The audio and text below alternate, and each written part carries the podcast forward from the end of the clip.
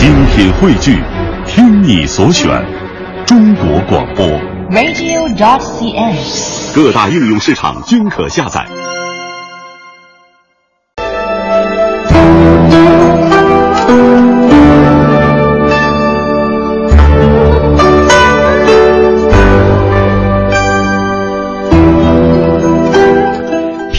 中华人物，启迪智慧人生。各位好，我是郑博。各位好，我是曼斯，欢迎锁定中央人民广播电台香港之声数码广播三十二台的《中华人物》。今天我们继续带您走进二十世纪中国著名思想家系列。昨天的节目，我们走进了著名思想家啊、梁漱溟从年少到投身建设农村的活动过程。今天我们继续追忆他在共和国历史上留下的不朽思想。梁漱溟是著名的思想家、哲学家、教育家、社会活动家、爱国民主人士，著名的学者、国学大师，主要研究人生问题和社会问题，现代新儒家的早期代表人物之一，有着“中国最后一位儒家”之称。梁漱溟受到了泰州学派的影响，在中国发起过乡村建设运动，并且取得了可以借鉴的经验。他还著有《乡村建设理论》《人心与人生》等等。梁漱溟的一生充满了传奇的色彩。六岁的时候启蒙读书，那个时候他生活自理能力还非非常的差，只有中学毕业的文凭，却被蔡元培先生请到了全国最高学府北京大学教印度哲学。在城市出生成长，然而从事的是长期的乡村建设。他的一生都在致力于研究儒家学说和中国传统文化。他是著名的新儒家学者。但是他却念念不忘佛家的生活，他一生不断的追求有两个问题，一个是人生问题，也就是人为什么活着；二是中国的问题，也就是中国向何处去。那么，大众眼中特立独行的梁漱溟，曾经有过怎样的苦闷挣扎，或是从容豁达？曾经给过家人怎样的慈爱和要求呢？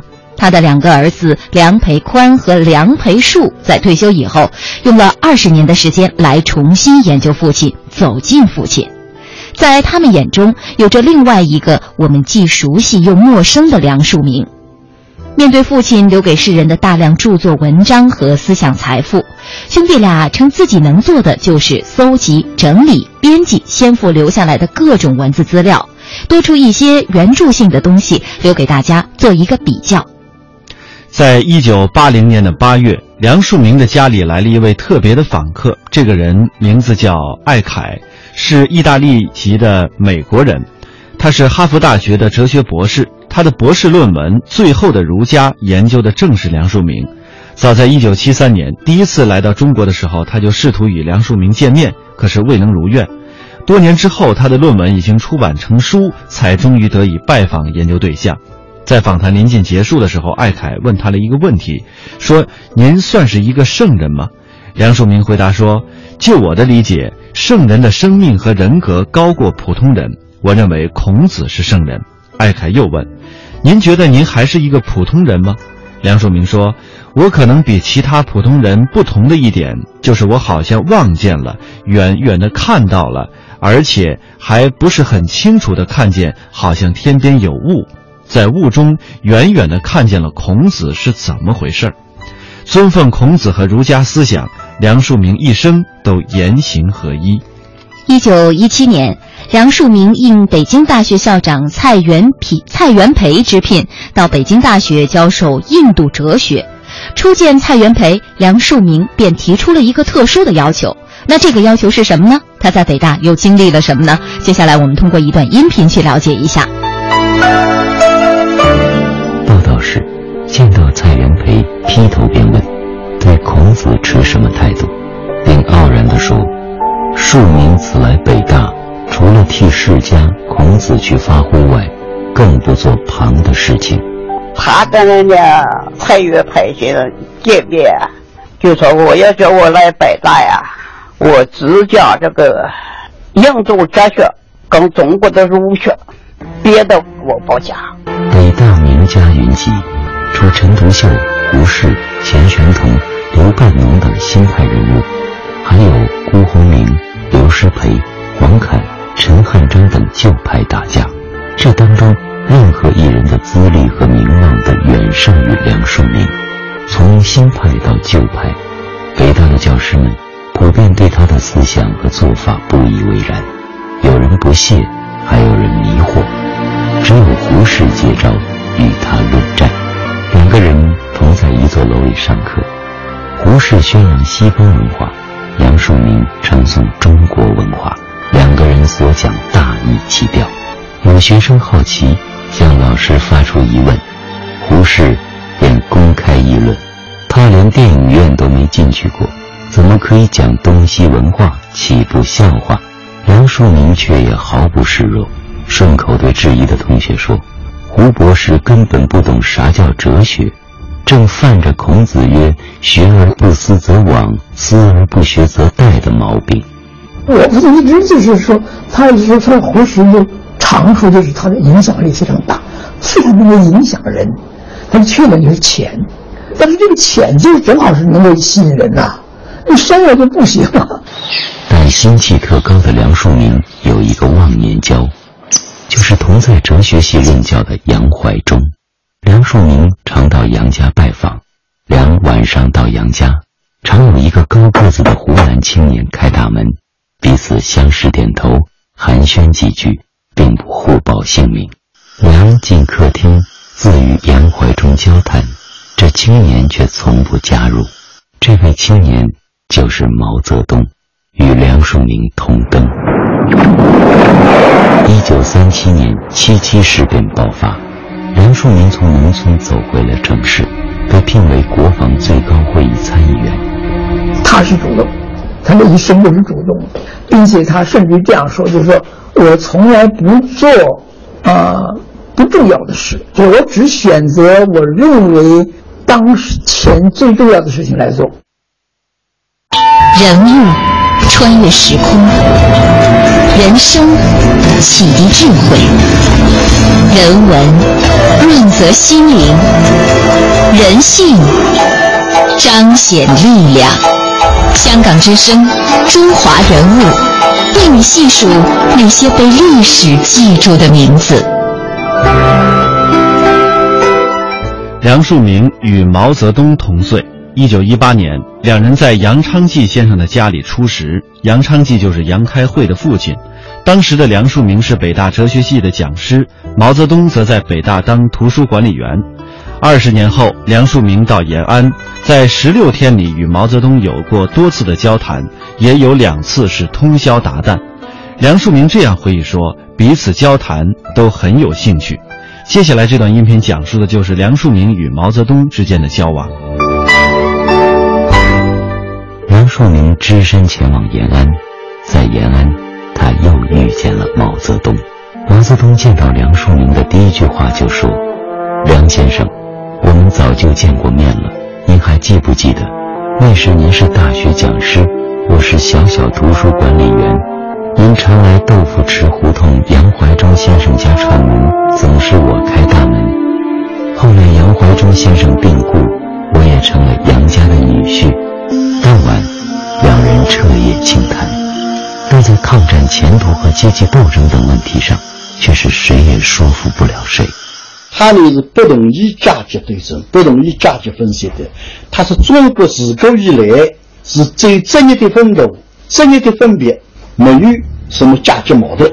半个世纪后，梁漱溟仍清楚地记得同毛泽东交谈的情景。他说的头头是道，入情入理，使我很是佩服。可以这样说。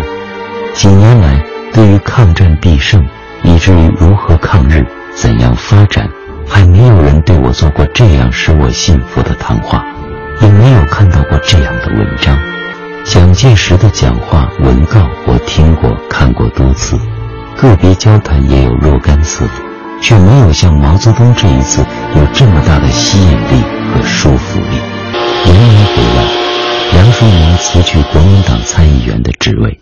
与黄炎培等人在一九四零年组成中国民主政团同盟，试图以第三者的中间立场调解国共两党冲突。梁漱溟说：“旁人就误以为我是想搞一个自己的党派，其实不对。民主同盟不是第三个党派，是什么呢？是想推动两大党团结抗敌、合作建国。能够团结抗敌就好了，能够合作建国就好了。这个想法最早发生于一九一七年，他去了一趟湖南，回来，他感受到那个时候军阀混战给中国造成的损害太大，老百姓生活太苦，他就写了一篇东西。那么这个东西呢，他第一次提出来，就是说，啊，不能让呃有枪杆子的人就就这么随便拨弄我们中国的命运啊，呃，中国普通老百姓应该说话，应该有声音。但震惊中外的皖南事变还是发生了，新四军军长叶挺被俘，七千余名将士遇难。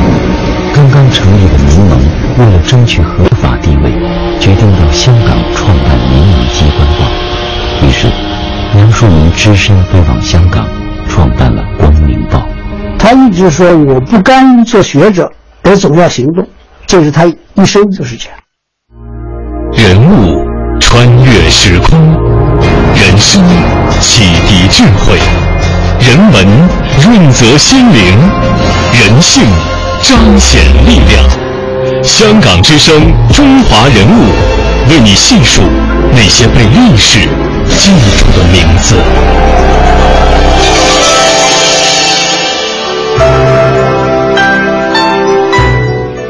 一向颇为严肃的梁漱溟，在家里也不苟言笑。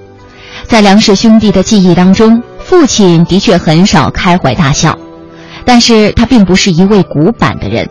他爱好和人讨论，也爱好书法，但他最大的爱好却是思考问题。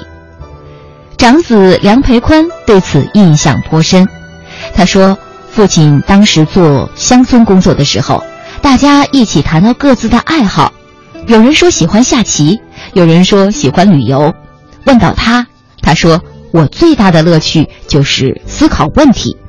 我要有时间的话，就要思考问题。”他常对别人说：“你看我最闲的时候，其实是我最忙的时候。你看着我坐在那里，似乎什么事情也没有做，其实我的思想已经跑得很远很远了。”他一直认为自己是个有思想，而且本着自己的思想去行动的人。因为经常思考问题，所以梁漱溟经常失眠。这脑子一开动起来，他就很难再刹住车。后来到北大教书，因为失眠，他还向学校提出过辞职。每隔一段时间，梁漱溟就会躲起来，安静地思考潜心的推究。梁漱溟耗时最长的志业，在于沟通中西文化的鸿沟，为往圣继绝学，为来世开太平。这正是我一生的使命。这是梁漱溟一九四二年初在日军的炮火下逃生之后写给儿子的信中这样写到的。他说：“我不能死，我若死，天地将为之变色，历史将为之改折。”种种的言论也曾遭到了包括熊十力等人在内的许多人的批评。但是从后来者的角度来回溯梁漱溟先生一生著作等身，到今天，他对中国乃至世界的影响都不能轻易断言。一九五五年的七月，梁漱溟开始写《人心与人生》自序。梁培树回忆道。初那一年的初夏，父子同游北海公园。先生说起他即将动手写的《人心与人生》，以平静而深沉的声音说：“这本书不写出来，我的心不死。”书完成以后，他在给朋友的信中说：“今日可死而轻快地离去。”梁漱溟说他有四个不料，我们来听听是哪四个不料。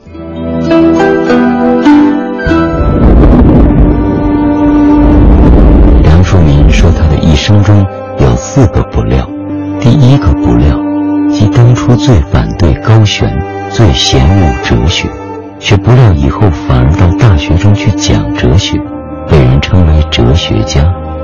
第二个不料，小时候未尝读四书五经，后来却变为一个拥护儒家思想、赞扬孔子的人。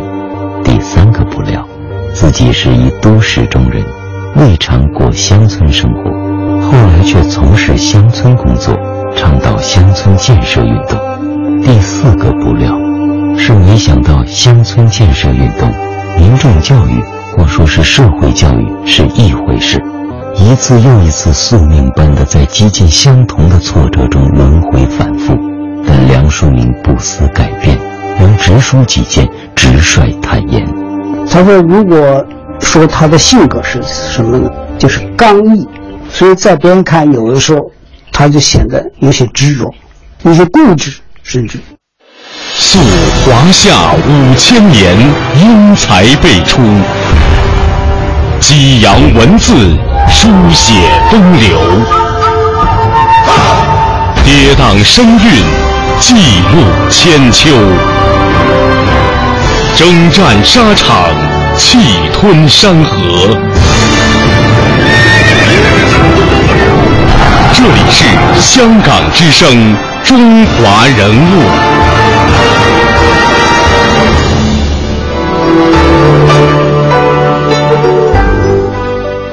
梁漱溟的儿子梁培树先生说：“我们受到的可能是最自由的教育，拥有了别人没有的最大的自主权。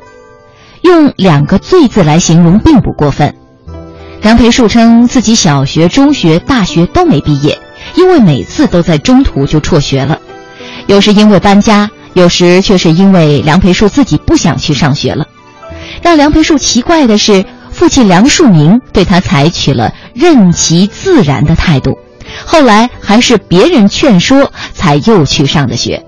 梁漱溟的长子梁培宽在回忆父亲的时候常说：“父亲对我完全是宽放的，我在父亲面前完全不感到一种精神上的压力。他从不以凝肃的表情神气对待儿童或者是少年人，先父认为好的便明示或暗示鼓励。”他不同意的，让我晓得他不同意而止，却从不干涉。梁漱溟的这种教育方式贯穿始终。梁培宽也记得父亲从未在学习或者成绩上要求过他们兄弟俩。有一次，梁培宽考试得了五十九分，曾拿学校要求补考的通知给父亲看，他只看了一眼就还给了我。梁培宽说。父亲其实并非对自己要求不严，而是他认为这种事情你知道了好，自己的事情应该自己负责。梁漱溟甚至把他的这种教育方法用到了自己的政治实验上。一九一七年，梁漱溟出任北大讲师的时候，完成了他的巨著《东西文化及其哲学》。他在这一时期显露出入世济人的心怀，称“无辈不出，如苍生何”。他把解决中国问题的重点落实在社会改造上，他想出的办法是乡治，在成功说服呃说服军阀韩韩复榘之后呢，梁漱溟得以在河南、山东开始他的乡村自治的实验。梁培树说，父亲的乡村运动最先提法是乡村建设，父亲的理想是要教育全民，创造新文化，改造思想。梁漱溟认为，旧中国传下来很多弊病，比如政治上不上轨道，是因为旧思想作祟；改造中国，思想是阻碍，不是枪，不是政权。所以他把乡村建设运动的主旨定为八个字：团体组织、科学技术，是要把散漫的、只顾自家自身的农民组织起来搞生产，在生产中学习和运用科学技术。在山东的时候，梁漱溟的乡村建设有着很大的特权。他的邹平研究院实际上代行了全县的行政管理功能。他在推行自己的试验时的时候呢，将乡村一级的行政机构全部去掉，在邹平只保留了一个县政府。实际上，在邹平的乡村试验更像是梁漱溟在教育孩子方面所体现出来的无为而治。更多的时候，他把功夫用在对农村人的精神教育上。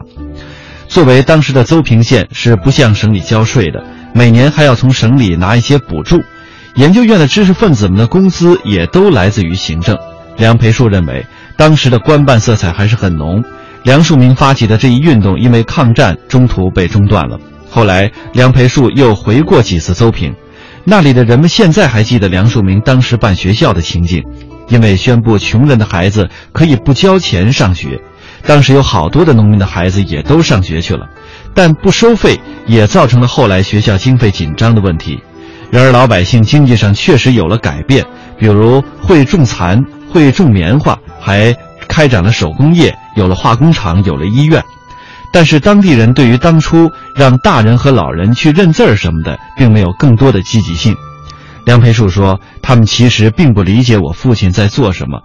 父亲后来也和他谈过，可能再多几年的时间，效果也不会更好。当时理想主义的成分更多一些。”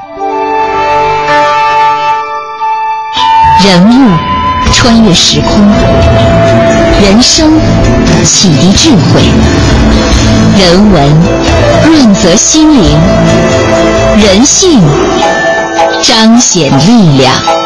香港之声，中华人物，为你细数那些被历史记住的名字。美国五星上将马歇尔在梁漱溟身上看见了甘地。著名学者学者林玉生认为，梁漱溟与鲁迅是二十世纪中国最有创造力的思想家。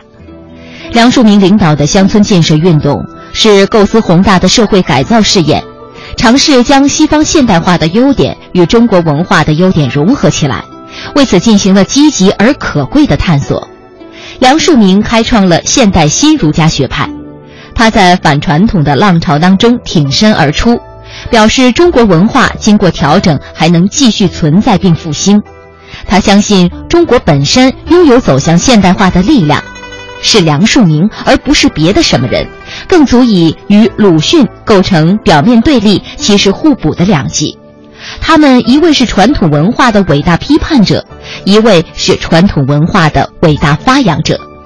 梁漱溟说：“我愿终身为华夏民族社会尽力，并愿使自己成为社会所永久信赖的一个人。”那么晚年的梁漱溟有着哪些希望呢？我们再来通过一段音频了解一下。晚年的梁漱溟更多的是沉默。在梁漱溟一生最后的一段岁月中，他被冠以“中国的脊梁”“最后的儒家”，可梁漱溟始终对这些称呼敬而远之。他说：“知识分子中有学术中人，有问题中人。”他自己恰恰是一个问题中人，自己一生所做，独立思考，表里如一而已。一九八八年六月二十二日，在走过近一个世纪后，这位老人的生命抵达了终点。他说：“我要休息，我要安静。”这是梁漱溟留在世上的最后一句话。第二天，这位九十五岁的思想家与世长辞。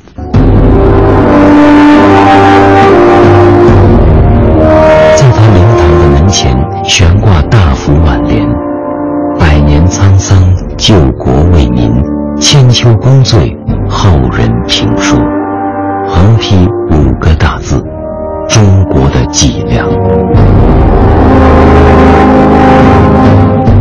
世人评价梁漱溟：通体透明，表里如一。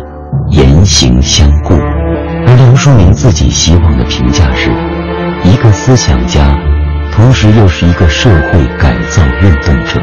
你对他是影响，教育他们，让他们关心自己的村子的事情，自己出主意，自己想办法，自己动手整理好自己的村庄。这个是他熟悉，他关切的，他的力所能及的。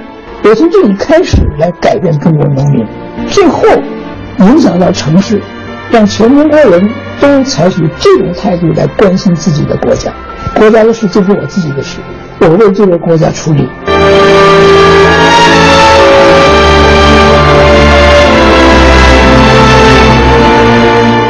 一九八七年，梁漱溟最后一次在公众场合露面。这位曾经想出世、晚年仍视佛学为思想根本之一的儒者，这样评价了自己的一生：我不单纯是思想家，我是一个实践者，我是一个要拼命干的人，我一生是拼命干的。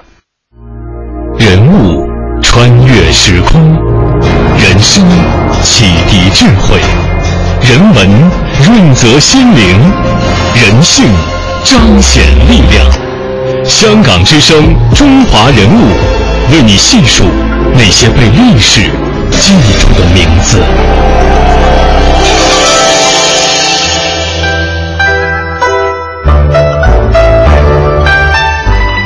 在今天节目快要结束的时候，我们来回顾一下梁漱溟先生这一生当中为我们后人留下的一些名言。他说过：“我生有涯愿无尽，心期填海立移山。我愿终身为华夏民族社会尽力，并愿使自己成为社会永久所信赖的一个人。”他说：“我这里没有旁的念头，只有一个念头——责任。”他说过：“我认为凡人都应该就自己的聪明才力找个适当的地方去活动。”他说过：“一个人必须有他的兴趣所在才行，不在此则在彼。兴趣就是生命，剥夺一个人的兴趣，就是等于剥夺他的生命；鼓舞一个人的兴趣，便是增强他的生命。”中华人物被历史记住的名字，利用两天的时间，我们带您走进的是著名的思想家学者梁漱溟。欢迎各位在每天晚上的七点三十分收听《中华人物》的重播。我们的首播时间是每天上午的九点三十分。明天节目我们再会，再会。